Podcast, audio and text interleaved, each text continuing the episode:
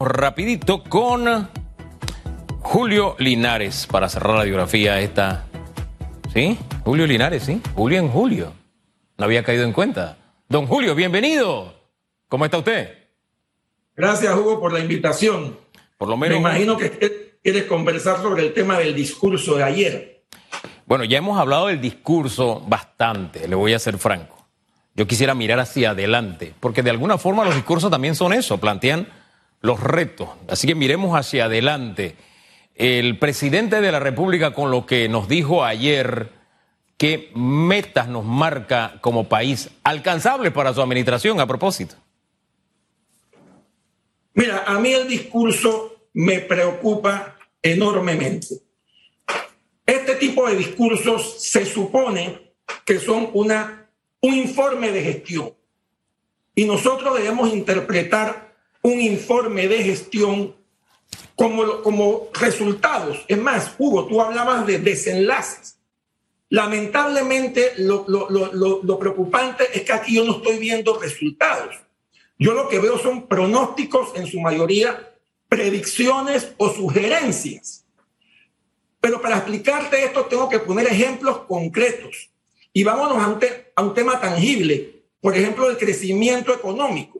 El día de ayer, el presidente de la República manifestó con, mucha alegría de que, por ejemplo, el, el, Fondo Monetario Internacional está pronosticando un crecimiento para el 2021 en Panamá del 12%. Y y el Banco Mundial, por ejemplo, pronosticó un 9%, igual que el MES, 9% de crecimiento económico. Pero si nos vamos, y aquí quiero ser muy directo y muy concreto, si nos vamos al discurso de hace un año, veremos que el presidente de la República dijo en el mismo lo siguiente. En su pronóstico, el Banco Mundial estima que Panamá decrecerá en menos 2.2%. Recordémonos que al final del camino Panamá decreció en 2020 en menos 17 ciento. Estamos hablando que el Banco Mundial se equivocó en 16 puntos porcentuales. Entonces hay que tener cuidado con estas suposiciones porque los errores y las equivocaciones pueden ser enormemente grandes y graves. Es más, voy más allá. Yo me pregunto, ¿por qué el presidente de la República no manifestó cuál ha sido el resultado del PIB, del crecimiento del PIB al día de hoy, habiendo pasado seis meses. Y resulta que si nos vamos a lo que, a lo que se ha informado por lo menos hasta marzo, hasta el, hasta el mes de marzo, tenemos que, por ejemplo, en enero el país decreció en menos 14.6%, en febrero el país decreció en menos 9.7% y en marzo el país decreció en menos 6.3%. O sea, yo te estoy dando respuestas tangibles y objetivas, no suposiciones. Entonces, decir en un discurso, alabar, autoalabarse en un discurso porque el Banco Mundial dice que aquí tendremos un crecimiento de 9% es falaz, es completamente falaz. Y podemos este, establecer otros ejemplos. Y, lo, y, y, pues, si comparamos el discurso de este año con el discurso, por ejemplo, de hace, de hace un año, y, y, y, termino con esto, porque yo sé que no tenemos mucho tiempo. Por ejemplo, el, el presidente dijo ayer, se refirió ayer al, a, la, a, una reunión de la Junta Directiva de la ACP, donde se aprobó el programa de recursos hídricos. Y que eso, eso, eso implicará una inversión de 1.800 millones de balboas. Te comento, Hugo, que hace un año el presidente informó exactamente lo mismo, con la diferencia que hace un año dijo que la, que la inversión sería de 2 mil millones, o sea, que un año después resulta que la inversión será de 1.800 millones, 200 millones menos. y así eh, eh, vamos ese, ese, ese detalle, encontrar... Don Julio, y, disculpe que lo interrumpa dime, dime. allí, disculpe que lo interrumpa allí. Ese detallito que usted acaba de mencionar me refresca la memoria porque más allá de cuánto cuesta, más allá de cualquier detalle, ahí al que le elaboró el discurso al presidente se le fue un detallazo importantísimo. Ese proyecto debía estar listo en el año 2025. pero, La ACP anunció, pero la ACP anunció el lunes, el lunes, este lunes acaba de anunciar que ese proyecto se pospone y que va a estar listo en el 2028. Y le, para quienes no conocen la información se la voy a reiterar, porque incluso yo decía el martes, oye, esta noticia es importante y está apenas tiene llamaditos. Para mí era importante porque es una mega obra y era puntal recordando que el presidente había dicho, oye, esto forma parte del programa de para, que despegue la economía. Y es una mega obra, si tomamos en cuenta su dimensión y la inversión, dos mil millones de dólares. Que, que haya dicho 1.800 millones ahora es una cosa y que haya dicho el año pasado 2.000, vamos a suponer que se le escaparon 200 millones, porque la ACP también dijo el lunes que sigue costando 2.000 millones. Vamos a decir que ese gazapito se lo vamos a pasar. Lo que no es aceptable es que él abre de un proyecto que ahora va a entrar en estudios, en, en diseños, etcétera, y probablemente en dos años se esté llamando a la licitación. Este proyecto se pospuso y que esté contemplado en el discurso presidencial, ese fue un gazapo del que le escribió el discurso de marca mayor, o por lo menos yo lo veo así. Yo no sé cómo lo ve usted. No sé si usted sabía ese dato. Totalmente de acuerdo, totalmente de acuerdo contigo. Es más, voy a, voy a presentar un ejemplo adicional. Hace un año, el presidente de la República dijo, les confirmo que estamos avanzando en el proyecto de la línea 3 del metro para que el próximo verano de 2021, 2021 inicien los trabajos. La información que tenemos es que efectivamente en febrero se presentó la primera palabra, pero la obra civil todavía no ha iniciado.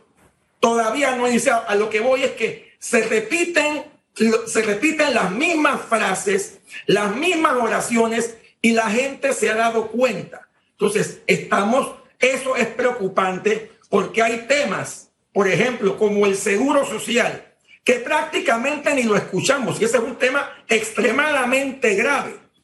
Tan grave que ya los trabajadores se retiraron del diálogo. Incluso que donde hay una persona que lo dirige que está muy cuestionada. No se incluyeron, por ejemplo, el tema, o yo no lo escuché, de las listas, de las listas negras y las listas grises. Ese es un tema preocupante para, para el Estado panameño. Y así nos podemos ir. Yo no escuché nada, bueno, no creo que el presidente iba a entrar en esto, pero es que hay un despilfarro escandaloso de los fondos públicos.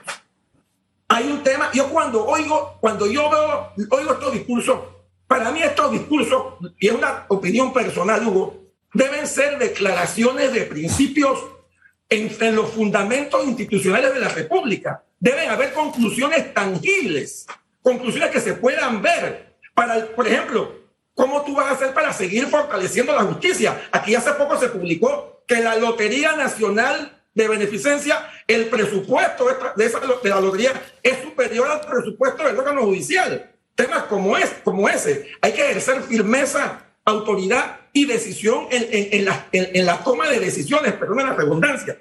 Pero es que lo que estamos viendo es una repetición constante y esto, y hay otro tema más, por ejemplo, que que me llamó la atención, y creo que tú lo dijiste en, cuando hablaste con Danilo Toro, es el tema de que los servidores públicos, por ejemplo, que son miembros de la junta directivas en instituciones gubernamentales, no iban a cobrar dietas, ni viáticos, ni nada por el estilo. Y hace poco vimos cuando un diputado se fue a Turquía a colocar un busto y se, y se volaron 21 mil balboas. Entonces, ¿de qué estamos hablando?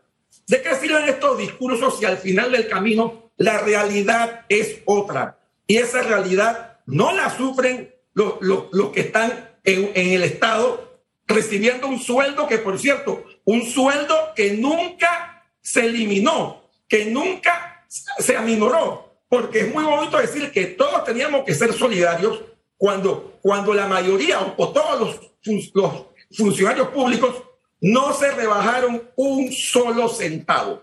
Aquí nunca hubo solidaridad en la pandemia. Eso es una realidad. Y para mí eso es otra falacia pretender decir que, que, que aquí había que, que, nivelar el tema social, económico con, con el tema sanitario, porque esa, ese, esa planificación, esa, eso no, no existió.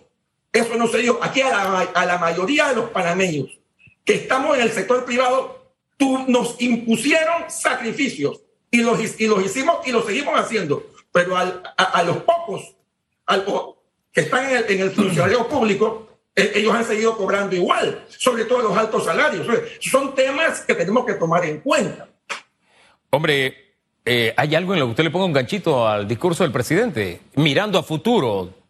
Sí, cómo no. Yo le voy a poner un ganchito al tema de las vacunas. Yo creo que hay que ser positivo. Yo creo que las vacunas se han, con, con todos los errores que han podido haber, se han, se han manejado bien. Obviamente hay un, hay un, hay un tema ahí gris con, con las vacunas eh, secretas y ahí la justicia tiene que intervenir. Pero yo eh, creo que en el tema de las vacunas, Panamá ha podido salir adelante. Tal vez para, para algunos estamos un poco lentos. Obviamente este es un país de recursos limitados, pero si nos, tal vez si nos comparamos con algunos vecinos, estamos un poquito, un poquito mejor. Ahora, mal de muchos, consuelo de tontos. Tenemos que seguir adelante. En el tema de las vacunas, yo podría poner un ganchito, definitivamente que sí.